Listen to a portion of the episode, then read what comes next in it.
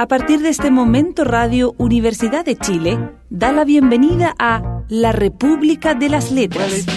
Antonella Esteves, Patricio López y Alberto Mayol los invitan a ser parte de esta nación letrada y democrática en donde la conversación en torno a libros fundamentales es la excusa para juntarse con amigos, soñar y reflexionar sobre lo que somos y lo que podemos ser. Bienvenidos a la República de las Letras.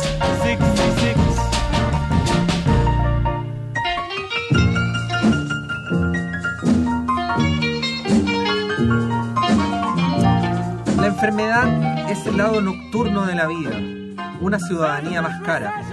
A todos al nacer nos entregan una doble ciudadanía, la del reino de los sanos y la del reino de los enfermos. Y aunque preferimos usar el pasaporte bueno, tarde o temprano cada uno de nosotros se ve obligado a identificarse, al menos por un tiempo, como ciudadano de aquel otro lugar. No quiero describir aquí cómo es en realidad emigrar al reino de los enfermos y vivir en él, sino referirme a las fantasías punitivas o sentimentales que se maquinan sobre ese estado. No una geografía real, sino a los estereotipos del carácter nacional. Mi tema no es la enfermedad física en sí, sino el uso que de ella se hace como figura o metáfora. Buenas noches, espero que estén bien, espero que estén sanos y si no, igual, no más, porque nos hemos convocado para analizar un ensayo, eh, algo que habitualmente no hacemos en la República de las Letras, pero que... También es mi primera vez. en fin, pondré el concierto Aran juez. Eh, ¿Dónde iba? Bueno, algo que habitualmente no hacemos. Claro. algo que habitualmente no hacemos. Porque, porque, porque, claro, porque, en fin. Eh, el libro que vamos a leer hoy día, el libro que vamos a analizar hoy día, es un eh, ensayo cuya versión inicial es de 1978 eh, de la gran intelectual estadounidense Susan Sontag, quien falleció hace un poquito eh, menos de una década y que escribió este texto que no solamente revolucionó las ciencias sociales, sino que ha significado un insumo para la medicina y para la relación entre las ciencias médicas y los enfermos. Su título es La enfermedad y sus metáforas y es lo que nos convoca hoy día Antonella Esteves, buenas noches. Buenas noches, Patricio López. Alberto Mayol, buenas noches. No te veo, Alberto. Estás, estamos como entre, los, entre, los, micrófonos. Oye, Patricio López. Sí. ¿Por qué estamos leyendo un ensayo y por qué estamos leyendo este ensayo? Estamos leyendo este ensayo por em, dos tipos de razones, una práctica y otra más... Eh... Sonó, como si estuviera maqueteado, no, de verdad no sé por qué estamos leyendo, porque leímos este ensayo. A mí me encanta Susan Sontag, pero no sé por qué estamos leyendo. La práctica es que, es que es que por alguna razón de mi vida, en algún momento me recomendaron este libro. Ya. Y cuando este verano estuve en Buenos Aires y pasé por aquella increíble librería Tenedo del Gran Splendid. Qué bonito. Llevaba quería vivir ahí. Llevaba mi listita. ¿ah? Llevaba mi listita como hay mucho tiempo para leer, en fin. Eh. y dentro de esa listita venía este libro que en Buenos Aires empecé a leer y que nunca continué y que por casualidades me reencontré ahora con él y em, había empezado a leerlo. Entonces coincidió eh, con eh, el programa y lo propuse, entre otras cosas, porque habitualmente no leemos ensayo y porque este me parecía eh, pertinente por varias razones dadas las actuales circunstancias de nuestra vida, ¿no? relativamente rápido de leer, relativamente breve, pero además con un tema que podía ser universalmente interesante. Esas son en general las razones por las cuales elegí este libro. Y después cuando lo leíste, ¿qué tal tus expectativas? Me encantó el libro. Me encantó y además empecé a leer el que viene después, porque esta tiene una... En la edición en que se encuentra en general, sí. Pues. Ah. Yo también esta, esta te refieres al libro, no a ella. No, claro, ella no tiene ninguna secuela. Eh, el sí son metáforas, que fue escrito en 1988. claro, yo tengo una editorial distinta a la tuya, pero también en mi libro vienen las dos versiones. Exactamente. O sea, los, los dos ensayos. Este es un libro que lo lee en general la gente Extraña. medianamente culta que se enferma. Es un libro muy... es un eh, libro de nicho. Claro, es un libro de nicho. para, para, ponerle, para ponerle intelectualidad a tus penas. Claro. 10 cosas que hay que hacer antes de morir. Leer, a Susan Sontag. Eh, que tiene algunas equivalencias en Chile también, como el trabajo que han desarrollado personas como Adriana Schnake. eh, y que lo que plantea en resumen es una reflexión a partir de eh, el, el cáncer que efectivamente padeció Susan Sontag y que es poner en cuestión los imaginarios sociales que se van construyendo en relación a las personas enfermas, ¿no? atribuyendo una serie de características de socialización de las personas que padecen estas enfermedades y también en muchos casos identificando ciertas personalidades como las supuestas autoras de determinadas enfermedades, ¿no? Eh, parte con el tema del cáncer, pero va haciendo el viaje atrás recorriendo la tuberculosis, otras enfermedades y también en una parte especialmente contingente por los tiempos que se viven en Chile, eh, el modo en que a veces se utilizan las enfermedades como metáforas sociales, ¿no?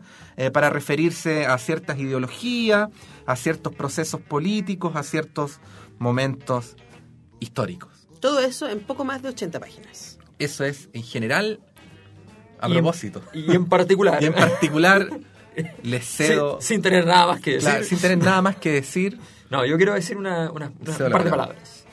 Eh, hay una frase que me gusta mucho de Simmel, que Georg Simmel, que eh, dice, eh, siempre nos preguntamos, dice él, cómo le crece un valor a una cosa. ¿Ya?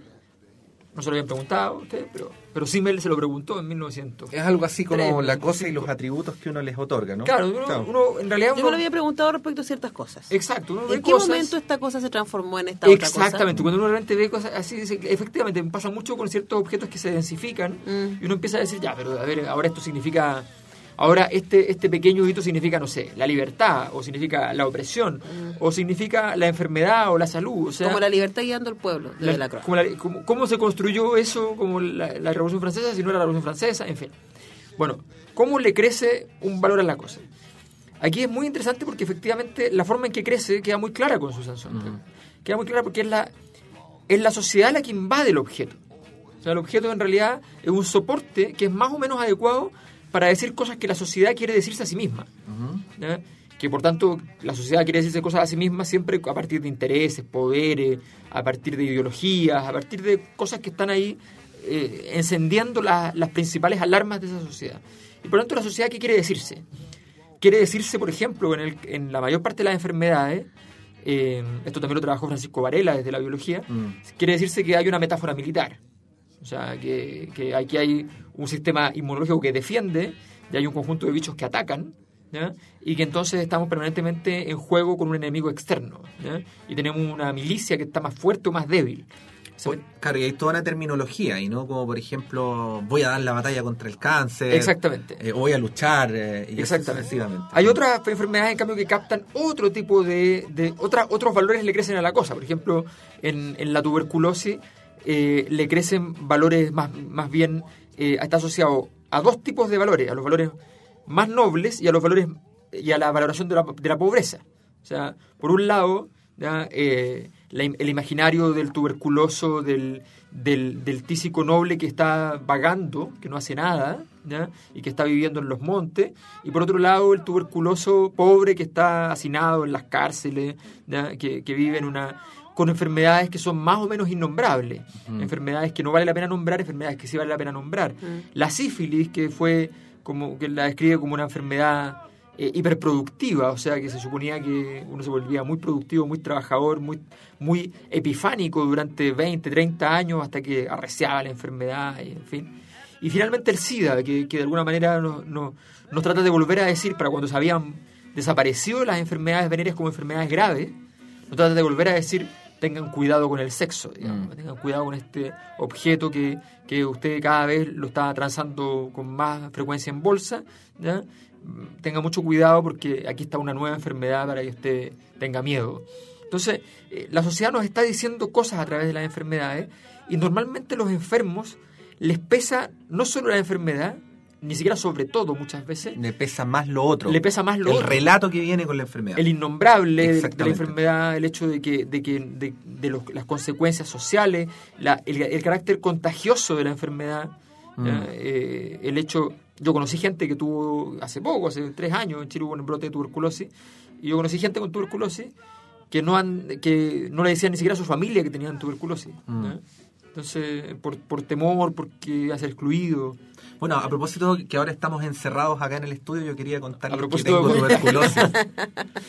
No me escupas, Patricio, no me escupas. en fin, Sí, a mí me parece, eh, a ver, porque soy un poeta. Eres no- un no es tu poeta. Eh, claro, los poetas, los poetas se enferman de, no se enferman de otra cosa. No, que, que sea enfermar un poeta. A ver, a mí en general yo soy mala para leer ensayos, también yo creo que tengo un poco de trauma con, con la vida universitaria, a pesar de ser académica, ¿no? Por lo mismo. por Claro. lo mismo. Eh, pero en general me pasa por eso, porque encuentro que en general el mundo de los ensayos está muy ocupado de gente inteligente que para hacerse la inteligente le escribe en difícil a otra gente inteligente, casi como que le escriben en código. Claro.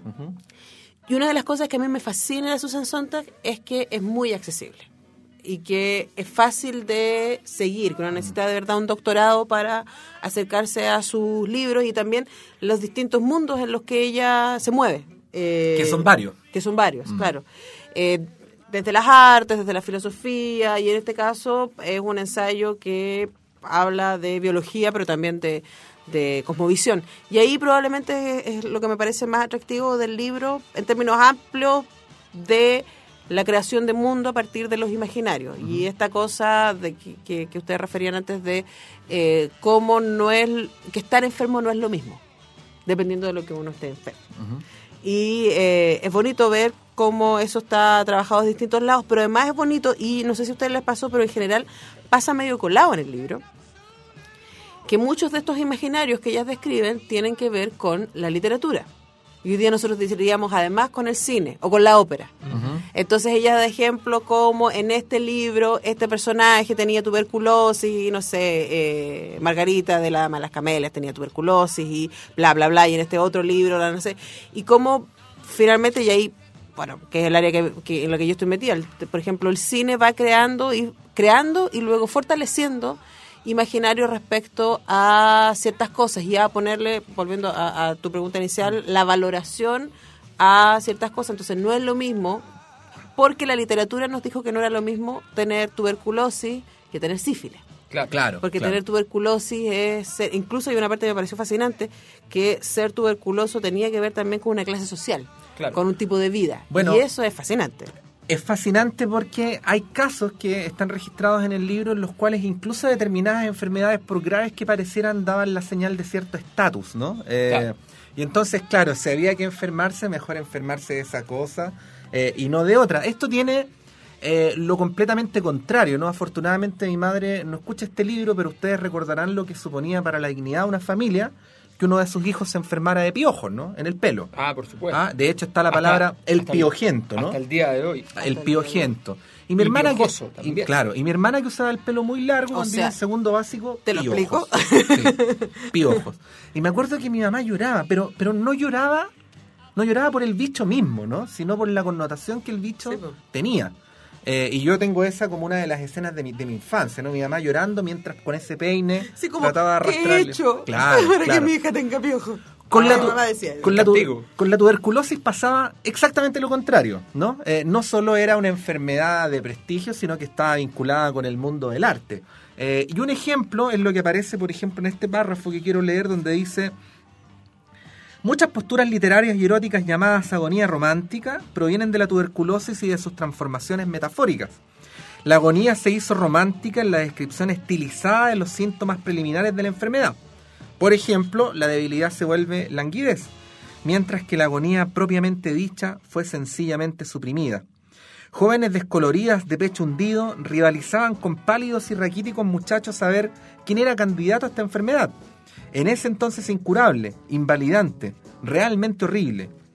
De hecho, cuando joven, escribía Teofil Gautier, no habría aceptado como poeta lírico a nadie que pesara más de 45 kilos. Eh, agrego, pero lo dice en otro momento, dice, los virtuosos se hacían más virtuosos acercándose a la muerte. Es lo normal en las novelas por lo que atañe a la tuberculosis y va acompañado por la inveterada espiritualidad de la enfermedad y la sentimentalización de sus horrores. La tuberculosis brindaba una muerte redentora a los caídos como Fantine, la joven prostituta de los miserables, o una muerte sacrificial para los virtuosos como la de la heroína de la carretera fantasma de Selga Lagerlof. Eh, ahora, cuando leí ese párrafo que tú leíste, yo pensaba en nuestro mundo y en el mundo de las eh, que es súper, súper loco, en el, en el mundo de los desórdenes alimenticios. Ah, ¿cachai? claro. Y cómo nosotros tenemos vinculado obesidad a flojera. Entonces una persona que es obesa es una persona que... Pero una enfermedad igualmente o más terrible, como la bulimia o la anorexia, están dentro de nuestros estándares de belleza, como sociedad, finalmente. Entonces Ah, estás con- modelo está... Absolutamente. Pero hay una cosa tan esquizofrénica a ese respecto y lo que, que para mí es el, el tema de, de los desórdenes alimenticios es un gran tema, eh, es tan potente que, aunque por un lado estemos con la lógica de lo saludable, etcétera, todo el mensaje va una y otra vez. eh, Lo digo también, ustedes también son profes, uno ve a sus alumnas así como obsesionada con que, Dios mío, me comí una manzana. ¿Cachai? Y, y cómo todo toda la, el engranaje de no solamente la publicidad, sino también la moda, la televisión, el cine, está una y otra vez alimentando este, este mundo y esta, esta visión de cierta estética slash enfermedad. Sí, ojalá la, algunas obsesiones de las alumnas fueran iguales con los textos de los ramos. Pero en fin, esa es otra cosa. Esa es otra cosa. Vamos a escuchar música. Últimamente hemos criticado mucho a los alumnos, significa que estamos poniéndonos viejos. Sí. Básicamente. Pero yo quiero a mis sí. alumnos. Me vuelven loca a veces, pero los quiero. No, yo, yo he tenido una curva. Es que hay, hay generaciones, hay generaciones, no, es que hay generaciones sí. y generaciones. Hay generaciones que a uno le rompen el corazón, no los vamos a negar. Sí, en fin. Ya. En Te fin. voy a dar una respuesta para tu problema durante la, durante la pausa. ¿sí? ¿no? Excelente, excelente. ¿Qué vamos a escuchar? ¿Parto yo? Vaya. Hay una canción muy interesante sobre el cáncer que se llama Hospital y es de los Petineris. Excelente. Ya, pues vamos.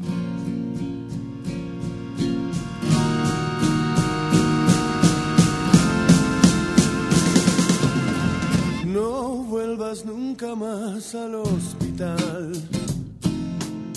Son tus visitas las que me hacen mal. Si son amigos, no quiero hablar de cosas que amo y me hacen odiar. Le pido a ella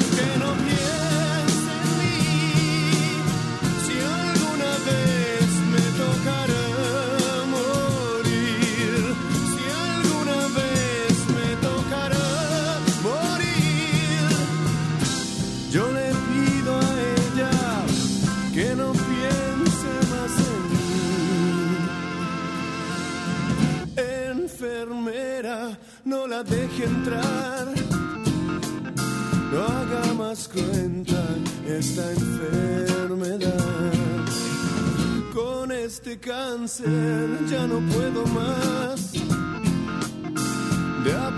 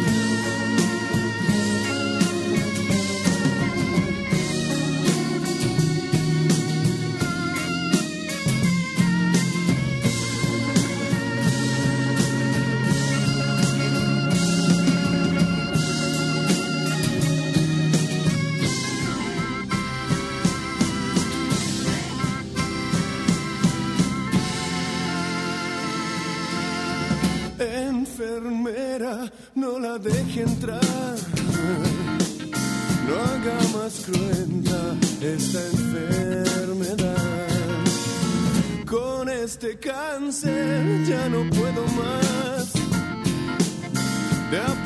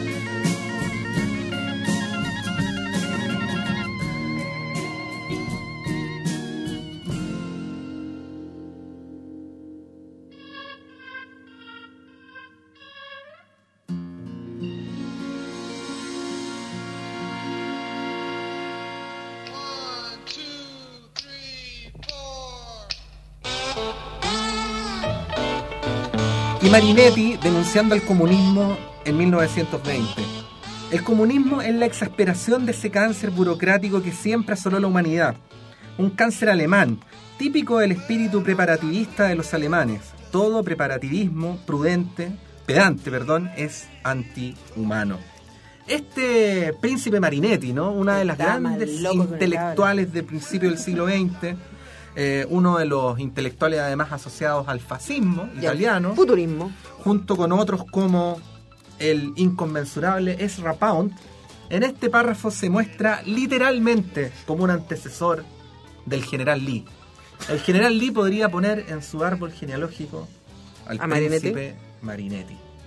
Eh, y cuando leí este párrafo, claro, me acordé de Lee, pero en general me acordé de los primeros eh, bandos de la Junta Militar, donde ustedes entenderán del lirismo había nada y nada, eh, pero donde hay algunos términos donde habla, donde usa estas metáforas de la enfermedad para referirse a lo que había sido la unidad popular. El cáncer marxista Mm. es algo que se repite, eh, pero también eh, momentos donde habla de la descomposición eh, o donde habla de otras situaciones en las cuales entonces el cuerpo eh, se traslada a la sociedad para transformar la sociedad en una suerte de cuerpo social, ¿no? Mm. El cuerpo social enfermo, por cierto, para el cual la enfer- la- el remedio era la junta militar, el golpe. El cáncer marxista. Exacto, el pero cáncer sabes que marxista. eso está... Extirpar el cáncer Extirpar marxista. el cáncer marxista. Pero sabes que eso está, no sé si desde antes, pero el, el referente inmediato que a mí se me ocurre es la Guerra Fría y eh, la ciencia ficción cincuentera. Ujú. Hay una película maravillosa que se llama eh, La invasión de los usurpadores de cuerpos.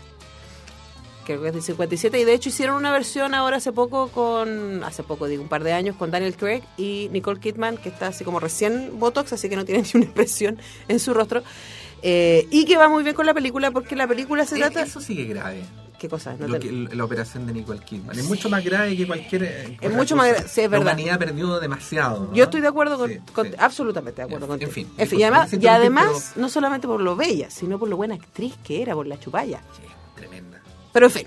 Entonces, en la invasión de los usurpadores de cuerpo, que es una película muy ambigua, Guerra Fría, pero muy ambigua porque se trata de este pueblito chico, en donde empieza, lo, lo que uno empieza a saber, y este es el dato, es que la gente está yendo al doctor, ¿cachai? Porque un niñito lleva a su mamá, y la mamá al niñito, porque el niñito dice, esta señora no es mi mamá. Pero el doctor le dice, ¿pero cómo? Si se ve como su mamá, habla con su mamá, es su mamá. No, no es mi mamá, no es mi mamá. Y el pueblo se empieza a llenar de gente que dice, este no es mi marido, esta no es... Pero si habla, se mueve, tiene su bla, bla, bla. Y lo que nos vamos dando cuenta a medida que va pasando la película es que los marcianos llegaron ya. Ya. Y que lo que hacen los marcianos es que mientras la gente duerme, ellos usurpan el cuerpo. Entonces, O sea, la gente presta el cuerpo, por decirlo Literalmente presta- von Baer. Saludos. exactamente, claro. Pero eh, Saludos eh, transgénicos para ellos. Salud. Bueno, a propósito transgénico, Sí. porque los marcianos em- se empiezan a transformar en el cuerpo, se instalan como en el, en el patio, en el Albergan. jardín, albergan en la misma casa y son una especie de vainas, ¿cachai? Que, que, que respiran y cuando están listas, toman el cuerpo del otro. Wow. Y lo bonito con esa película, que, que- bonito. me refiero con Susan Sontag, eh, la película es espectacular, y es muy sencilla, es súper pobre, pero funciona muy bien, es que se podía leer desde dos lados. Se podría leer como los marxistas van a llegar y van a atacarnos y van a invadir nuestro cuerpo, o Nuestro cuerpo social. nuestro cuerpo social, o nosotros mismos, en en pleno macartismo, estamos siendo invadidos, ya no sabemos en qué podemos confiar. Porque ese que está al lado tuyo podría o no podría ser quien tú crees. Qué heavy. Oye, Vean la eh, Alberto, Antonella sí sabe de la Guerra Fría. ¿eh? Sí, pues. sí. pues. No, no, no como. ah. No, ah, no eres malo. Sí, en fin, ya. Pobre. caché, después me cuento. No, después le te Sí, no, no Sí, no, no, tú no puedes saber porque No. fue un comentario matinal. Sí. De, Ah, esos, ya, ya. de esos desayunos que tomamos con Patricio el otro día. Ah, Después del programa, siempre hay que aclararlo, no antes. ¿no? En fin, En fin. Ni durante. ni durante, no, aún. Eh, otra cosa que me llamó mucho la atención es, a ver, el- la gracia de este, de este ensayo es que es muy agudo, o sea, logra ir iluminando zonas que uno tiene naturalizadas, o sea, uno que pertenece a las ciencias sociales, qué sé yo, normalmente está acostumbrado a ver estas cosas, decir, mira qué notable que se use tal metáfora para tal cosa, pero la sistematización, el, el esfuerzo de ir, de ir eh, pasando capa tras capa, todo esto, es algo bastante distinto y es algo bastante más interesante. Hay una cosa que, que es muy potente, que es el hecho de cuando, cuando la enfermedad, la infección, se eh, adquiere poder en la medida en que se torna, comillas, especulativa. ¿ya? O sea, en la medida en que la, la enfermedad no es que esté visible, sino que está latente. ¿ya? De que la enfermedad puede estar ahí. Y entonces ahí la, la, la posibilidad del poder es mucho mayor porque sencillamente no importa que no haya ocurrido lo que la enfermedad describe como momento negativo, sino que lo interesante es lo que podría ocurrir eventualmente si es que esta enfermedad se multiplicase. O, o sea, tú estás homologando a George W. Bush y Obama con la viejita Sí. del barrio. La viejita del barrio que agarra a su nieto y le mete paracetamol porque tiene los ojitos brillosos. Exacto, Eso, exacto, exacto, eso. exacto. Y, pero tiene que ver también con lo que hablábamos el otro día en el tiempo recobrado cuando estuvimos hablando del, de- del caso de la muestra del, del Fahrenheit chileno, de los libros quemados en Chile, eh, que ahí comentábamos que, que en el fondo la, eh, los, los- los militares entraban o la, o la policía entraba a las casas en búsqueda supuestamente de armas, ¿ya? Eh, pero lo que buscaban eran los libros. ¿ya? Entonces, esa, esa doble esa doble militancia del, del libro como arma de destrucción masiva eh, es, es algo que tiene que ver con esta con esta lógica de, de decir, bueno, pero hay que tener cuidado de tantas cosas.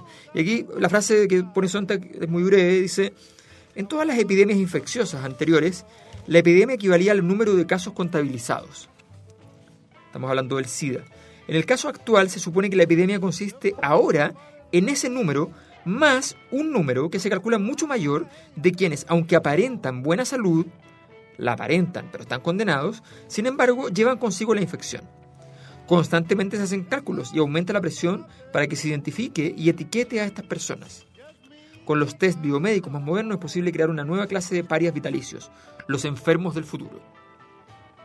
Entonces, toda esta lógica de que, que tenemos normalizado, que vamos a buscar un trabajo y nos hacen el test del SIDA, que vamos a... eh, En pareja.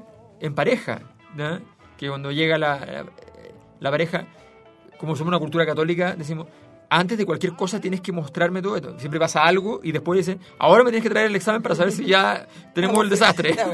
O sea, ahora en la primera cita ya no, no, no vale el ramo No. de flores, ¿no? Si vale el test Elisa. El test Elisa. El test Elisa. Para Elisa, vamos a escuchar ahora. En fin. En fin. Oye, una... Beethoven de más que tenía, siempre tenía todo, ¿te acordás? Sí, po. Qué manera de tener enfermedades. ¿Quién? Beethoven. Ah, sí, bueno, pero... sordo. Era como Shakira. Era como Shakira. Ciego, sordo y mudo. En fin. Eh, otro parrafito, ¿no? Para hablar del modo en que Susan Sontag va identificando los atributos que van teniendo las enfermedades.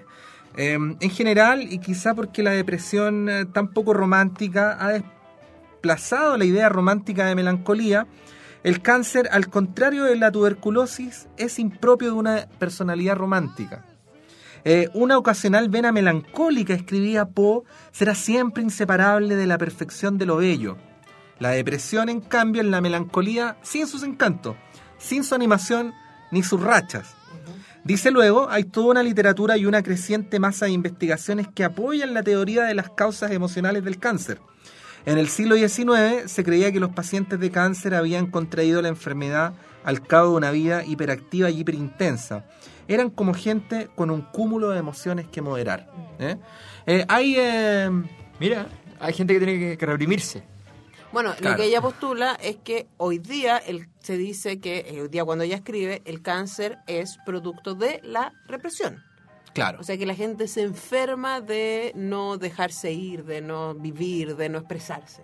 Claro. Eh, pero eso opera con el. eh, opera doblemente sobre el enfermo, que era lo que, lo que hablábamos en el bloque anterior, es decir, la persona no solo tiene que mejorarse, sino que tiene que simultáneamente hacerse una suerte de autoexamen de personalidad o autocrítica por su pasado, eh, con esa carga que eh, en la búsqueda de las verdaderas causas de la enfermedad también contiene la idea de que uno es el culpable de esa enfermedad, ¿no? Y no solo es víctima, Exacto. sino que es culpable. Y responsable además. Así que si no te mejoras es culpa tuya. Exactamente. Bueno, eh, ese es un tema muy bien trabajado por Sontag, que es el tema de la, de la criminalidad, que, es un tema muy antiguo además, que es este tema de decir, bueno, la enfermedad viene porque tú has pecado, la enfermedad viene porque estás maldito, la enfermedad es la ira de Dios. Eh, la peste, es que está esperando el momento para poder ir a decirnos que estamos equivocados. Eh, toda, esa, toda esa mirada que en las distintas épocas, distintas formas de poderes han utilizado fuertemente para poder controlar las sociedades, es, es una- es un recu- es el recurso básico. ¿ya? Todos los demás recursos en realidad son como eh, pequeñas prótesis u órganos accesorios a este recurso básico donde la enfermedad es la maldición. La maldición sagrada, mágica, eh, divina o, o demoníaca, o directamente la, la, la catástrofe y la maldición eh, secular, racionalizada, ¿ya? De, de- del- de lo fatídico sin un sentido trascendental. Sí, bueno, Volveremos. volveremos, porque esto tiene una continuidad. eh, que la voy a leer en Tenemos esta- que hablar del neoliberalismo, además. del- compañero. Vamos a extirpar el cáncer neoliberal. ¿ah? Eso. Ese sí que es caso. Sí. Bueno, en fin. No, no es tan fácil eso. ¿eh? No es No, tan parece fácil. que No, no es tan ¿Qué fácil. podemos escuchar a propósito de, de- de- de canciones de este tipo así? Fabiana Cantilo, mi enfermedad. ¿Ella estaba enfermita? ¿Fabiana? ¿Sí? De amor, dice ella. Por fito. Ah, Bueno, sí. ah Yo no bueno, me sí, en la igual. Sí, da, da para eso. En fin, vamos.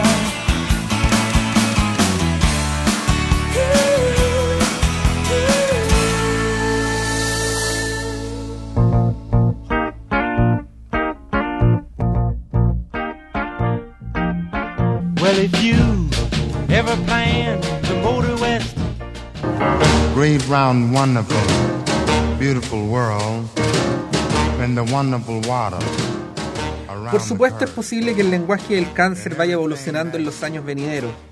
Cambiará radicalmente cuando por fin se comprenda la enfermedad y sea mucho mayor la posibilidad de cura. Es un lenguaje que ya está evolucionando gracias al descubrimiento de nuevos tratamientos. Es probable que termine por tratarse eficazmente el cáncer mediante algún tipo de inmunoterapia, ya puesta a prueba como tratamiento colateral. Gracias a la evolución del lenguaje terapéutico y a la sustitución de las metáforas militares por metáforas sobre las defensas naturales del cuerpo, en vez del sistema inmunodefensivo, capacidad inmunológica del cuerpo, por ejemplo, para terminar de una vez con la jerga militar, el cáncer se librará en parte de sus mitos. Y entonces sí podrán hacerse comparaciones con el cáncer sin que ello implique diagnósticos mortales ni llamadas a las armas a ultranza contra un enemigo letal e insidioso. Entonces sí será moralmente lícito, como no lo es hoy, usar el cáncer como metáfora. Eh, este párrafo, situémoslo, ¿ah? este libro fue escrito el año 78, encierra la tesis del libro, la tesis completa del libro, porque lo que Susan Sontag sostiene es que las enfermedades en determinados momentos de la historia se fueron cargando de significado precisamente en aquel lugar donde la medicina no alcanzaba. Es decir, en la medida que avanzaban las explicaciones clínicas y por lo tanto los remedios para las enfermedades, estas iban perdiendo connotación social y se transformaban en una enfermedad simplemente. Entonces dice ella, claro, en el momento en el que escribe el libro, es lícito que la medicina avance en explorar las relaciones entre la mente y la enfermedad, pero no es lícito ocupar eh, esa tesis o esa hipótesis eh, como una forma de suplir lo que la medicina no ha logrado alcanzar. En ese, en ese nudo, por decirlo de algún modo, ella expone el momento en el que el paciente empieza a transformarse en víctima de cuestiones que van mucho más allá de la enfermedad misma. Claro, es que, es que en el fondo es como la cómo se mete dentro de la enfermedad un código que puede ser económico, puede ser eh, el código de la diferenciación social, que puede ser el, el código de lo bello y lo feo, que es un código muy fuerte, muy presente. Eh, en ese sentido, hay una, hay una parte muy bonita que se trabaja que es el, que es el tema de la, mm, del, del problema de la enfermedad cuando afecta el cuerpo y o el rostro. ¿ya? El rostro entendiéndolo que la palabra persona que nosotros eh, utilizamos proviene de la noción de careta, de máscara, y por tanto la- el, el rostro de alguna manera es la presentación social. Por tanto, cuando la enfermedad afecta al rostro directamente es una, es una enfermedad mucho más humillante, ofensiva, y carece de las delicadezas que pueden tener otro tipo de enfermedades que son más bien corporales, internas, ya, existenciales de alguna manera. Claro. Cuando tú tienes la cara del, del- de, de- la cara de perro, ya, o la cara de león, o la- las hinchazones, ya, la- las putrefacciones del rostro, las pústulas, ya, todo ese tipo de enfermedades, todo el conjunto de enfermedades que, que- que derivan en aquello, desde el- la lepra hasta ciertas etapas de la sífilis, digamos Como en el caso del cáncer, la pérdida de pelo. o la pérdida del pelo. Entonces, todo eso La alopecia. al- altera radicalmente, digamos, tu presentación en sociedad y por tanto se torna bastante más, más humillante eh, y hace que en el fondo la enfermedad se presente de otro modo. Claro, pero además él establece una suerte de línea divisoria en el tronco, ¿no? Eh, la- las enfermedades del tren superior, por decirlo de alguna manera, de la, de la parte superior del tronco, eh, son enfermedades que tienen una connotación un poquito más prestigiosa que las que están en la parte inferior, es decir, eh, ha tenido históricamente una connotación mucho más estilosa, por decirlo de alguna manera, enfermarse del corazón o de los pulmones que enfermarse de órganos tan poco nobles como el estómago, la vesícula, eh, los riñones, en fin. Hay ahí una, una división también, que es una división eh, que de alguna manera le da más prestigio a algún tipo de enfermedad y menos a otra. Me acordé de, de la muerte de Chávez Ah, y del misterio alrededor de qué tipo de enfermedad tenía.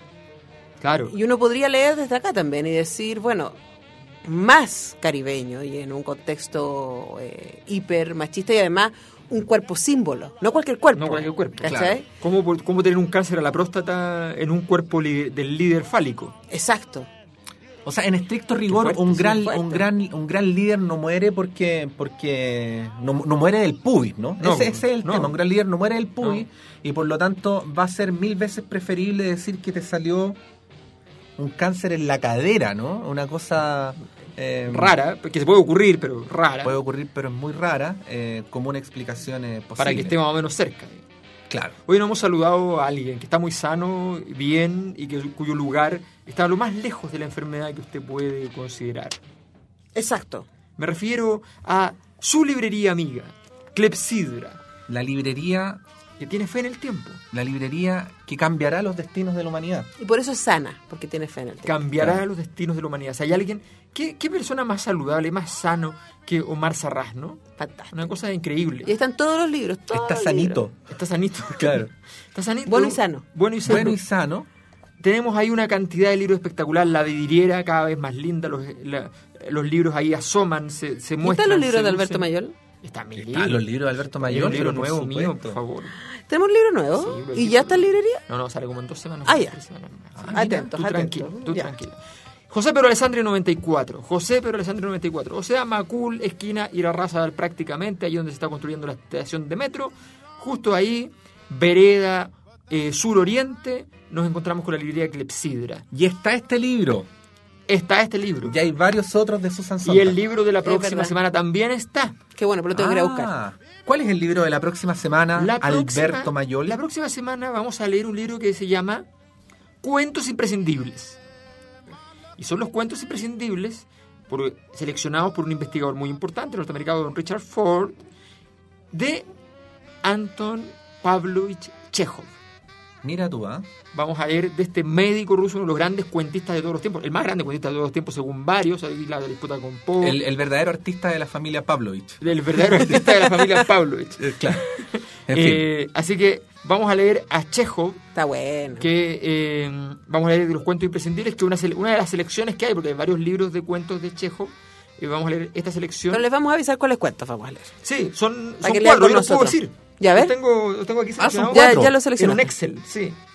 Eh, sí, porque cuando son muchos cuentos, al final uno se dispersa mucho en la, en la conversación. Hiciste uno para cada bloque. Claro, exactamente. La Dama del Perrito. El pabellón número 6, que, se, que se- es un cuento... Esa es como letra de bolero o de letra de cumbia. ¿no? El pabellón número 6, en Claro, todo como, caso, y la carta es número súper... Relato de un desconocido y La cigarra.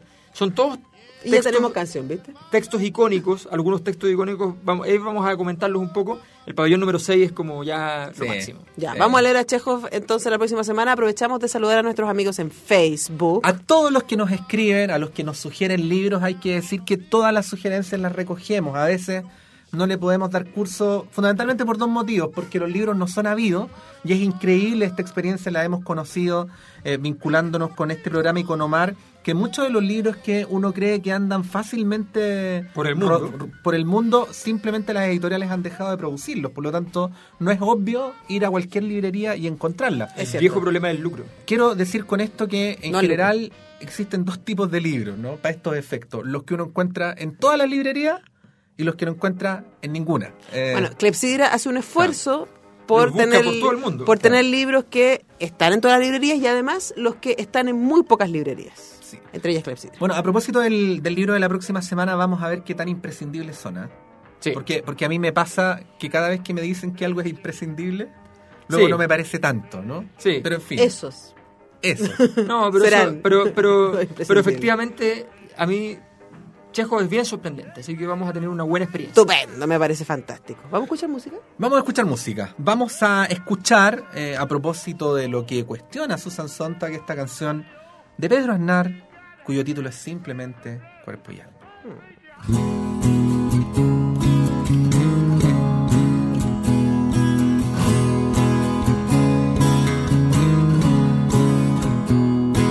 Alma, a las que pasan del ave que en vuelo anda, ama el alma en mantra.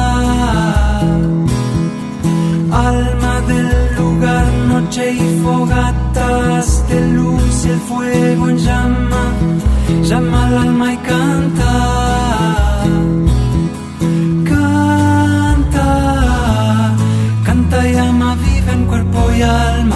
Canta, sol de la naturaleza llama, alma que al tramar luz a veces las salve al cuerpo y alma. Alma nombra a Dios o al que es amigo fiel en sí a uno mismo, voz del cuerpo y alma. Canta, pensamiento llama el alma en mantra. Canta, que cuerpo un templo guarda el alma.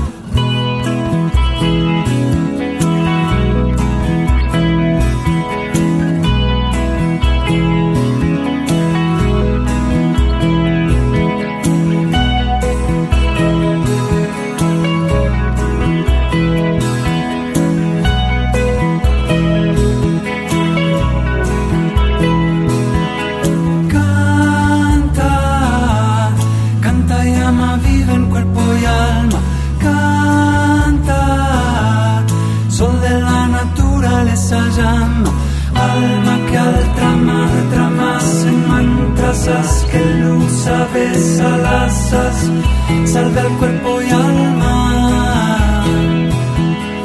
Alma nombre a Dios o al que es amigo fiel en a uno mismo, voz del cuerpo y alma.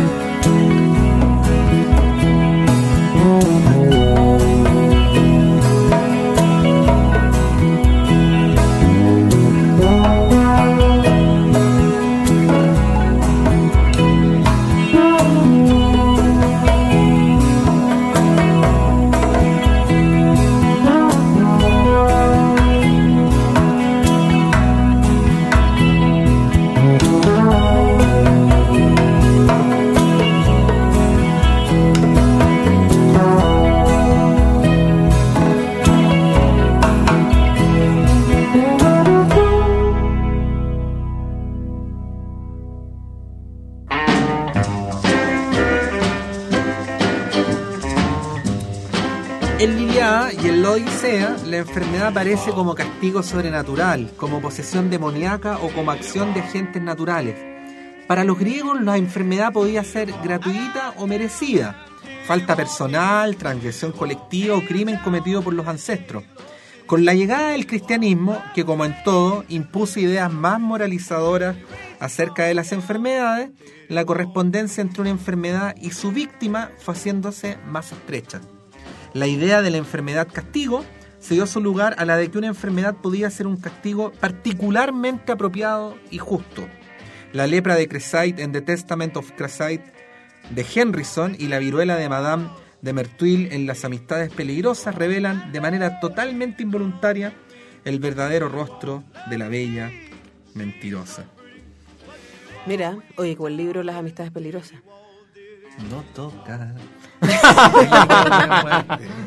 No, porque que después hizo la película de Relaciones Peligrosas. ¿Vieron Relaciones Peligrosas? Ah, y esa película está basada en este libro. Está basada en el libro Las amistades peligrosas, que es precioso, pero un poquito largo para nosotros. Sí. De repente podría ser para unas vacaciones. Ahora, tiene que venir alguien eh, que se pare afuera de esta, de esta cultura católica que nos asfixia, aunque, aunque no creamos, ¿no? Eh, uno puede declararse no creyente, pero, pero fuimos formados en un, eh, en un mundo donde el catolicismo se te metía por los poros. Eh, es, eh, tiene que salir alguien para hacerte ver hasta qué punto la enfermedad parece como algo que te mereces, ¿no? Y por eso mm, habitualmente en los hospitales está lleno de gente que eh, reza, que se confiesa, que pide perdón por sus Que pecados. hace, que hace manda. Claro, y que, y que al fin y al cabo encuentra en su biografía las razones por las cuales se enferma. Pero también yo creo que, a ver, a mí me pasan dos cosas con eso. Por un lado, creo que tiene que ver con la obsesión de control que tenemos todos de decir, ok, hice esto y por lo tanto, porque es mucho más brutal decir, ¿qué he hecho yo para merecer esto? ¿Cachai? Mm. Es mucho más brutal decir que esto no tiene ningún sentido y que me tocó porque me tocó. ¿Cachai? O sea, es más tranquilizador, dices tú, atribuirle una razón, aunque esa razón sea mi culpa. Exacto. Creo yo. Mira, Que, que haya, porque por último hay un poco de control sobre eso. Si estamos entregados al azar. Y por lo mismo, la, la- la- No, pero es que depende, porque es que hay una cuestión que es interesante, porque lo que pasa es que eh, tú eres una persona planificada y que cumple su planificación, pero el, el- la, cultura, la cultura católica es una cultura de la falta de planificación. Lo horroroso es justamente que yo sé cuál es la causa y que yo sé que la voy a volver a cometer. Claro, pero, pero el tema es que por último yo eh, lo No que digo nunca más, ¿no? lo que digo es que hay un hay un tipo de idea de acción-reacción, ¿cachai? Y por lo tanto yo sujeto soy activo, ¿cachai? Y por último, aunque en mala, incluso soy el que produce y el que recepciona. Que puede ser o no, digo, es discutible, pero Sí. me parece que es interesante. Y otra cosa que, me- que igual a mí me dejó un poco complicado el libro es que, aunque sigo Susan Sontag y le creo y entiendo que a ella le estaban pasando cosas y que escribió este ensayo para decir, ojo, tengo cáncer, pero no tengo cáncer porque no haya vivido la vida, o una cosa así, eh, efectivamente nuestro cuerpo sí reacciona a nuestro, o sea, no, no me acuerdo dónde es el dato y Susan Sontag como que me movió el piso respecto a si ese dato es verídico o no, pero recuerdo haber escuchado en algún momento que el 75% de las, de las enfermedades son psicosomáticas o tienen raíces psicosomáticas. Entonces, que sí es cierto que nuestra negación del cuerpo nos produce enfermedad. Ya nosotros, nosotros tres somos súper buenos ejemplos de Bueno, eso, de... Hablemos de la cantidad de farmacias que hay en Chile, de la de la transforma- de medicalización de los problemas de los niños, de que te mandan a tomar pastillas a cualquier cabro chico porque corre más en la sala de lo que debiera. No, pero también, pero ese es un extremo, pero el otro extremo es el del que yo te hablo, esta cuestión de negar, negar el cuerpo y decir, no, no estoy triste, no estoy triste, no estoy triste. Y de repente, ¡pah!, te enfermaste, ¿cachai? Claro, lo que pasa antes es que ese dato que tú manejas y que es un dato real, porque ahora está comprobado, es un dato de los tiempos que corren. Sí, por eso estoy como... Ella lo escribió el año 78 y lo que ella cuestiona, insiste en este punto explícitamente, no es la hipótesis misma, sino la hipótesis como un reemplazo eh, de las incapacidades de la, la, ciencia. la idea ¿no? del misterio. Por eso, Exactamente. por eso, por la fecha además, es que no- uno no encuentra, por ejemplo, a textos que después se hicieron muy famosos respecto a este tipo de temas, como los textos de Foucault, ¿ya? Pero sí encuentra, por ejemplo, un texto que nosotros leemos acá, que es La peste de, de Camille, Sí. donde eh, ella hace una interpretación muy interesante porque, porque establece que la, que la metáfora de, de, de Camus de, de esta peste que, que, que- que está escondida y que siempre está latente es la metáfora de en realidad de todas las enfermedades o sea que, que es el que ahí está el, el- el nudo de toda la enfermedad que no que no es tan importante, dice ella en su interpretación, la metáfora política del caso de la, de, de la peste eh, escrita por Camus, sino que lo que es más interesante es esta idea de que, de que toda enfermedad eh, es su propia peste. Está siempre escondida, agazapada, esperando su turno para demoler a la humanidad. ese temor visceral, vernáculo, muy, muy profundo. Para ir finalizando, una idea muy interesante que ella menciona también respecto a la relación entre el cuerpo y el cáncer, ¿no? Eh, a propósito de esta, de esta, de este lenguaje militar. Y es esta idea de que el cuerpo es el campo de batalla. eh, y que el enfrentamiento, en el enfrentamiento el cuerpo no participa como actor, sino que simplemente es el espacio, ¿no? Eh, el espacio entre los agentes inmunológicos y los agentes patológicos.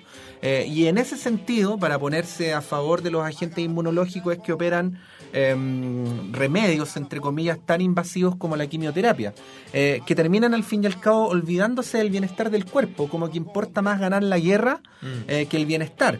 Y en ese ejercicio, el cuerpo queda completamente arrasado, como quedan los campos luego de las batallas, eh, y al mismo tiempo eh, la persona que está eh, sosteniendo ese cuerpo queda también eh, arrasada. Hace ese cuestionamiento también al modo de enfrentar, ¿no? Porque es como si el cuerpo, que al fin y al cabo es lo que se quiere sanar, pasara completamente a segundo plano. Claro, pero está la Claro. lógica de que es necesario dar la batalla para ganar la guerra. Exactamente. En fin. Está Estamos, buena. estamos llegando al final. ¿Algún Oye, léanse a Susan Sontag, vale mucho la pena. Mucho, ¿no? Sí, Ella grosa. Muy bueno. grosa, grosa. Muy bueno. Qué bonito leer tres mujeres. lean sobre la fotografía.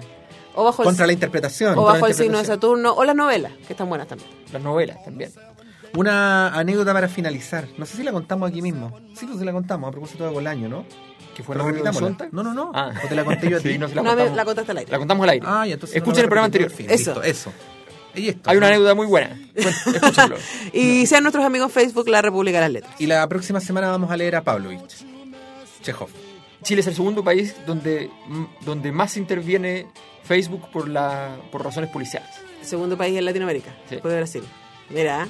Y en el mundo, Bueno, eh, ya lo el saben. de Tío. Sam, nos vimos, chao. Chao. Chao, chao.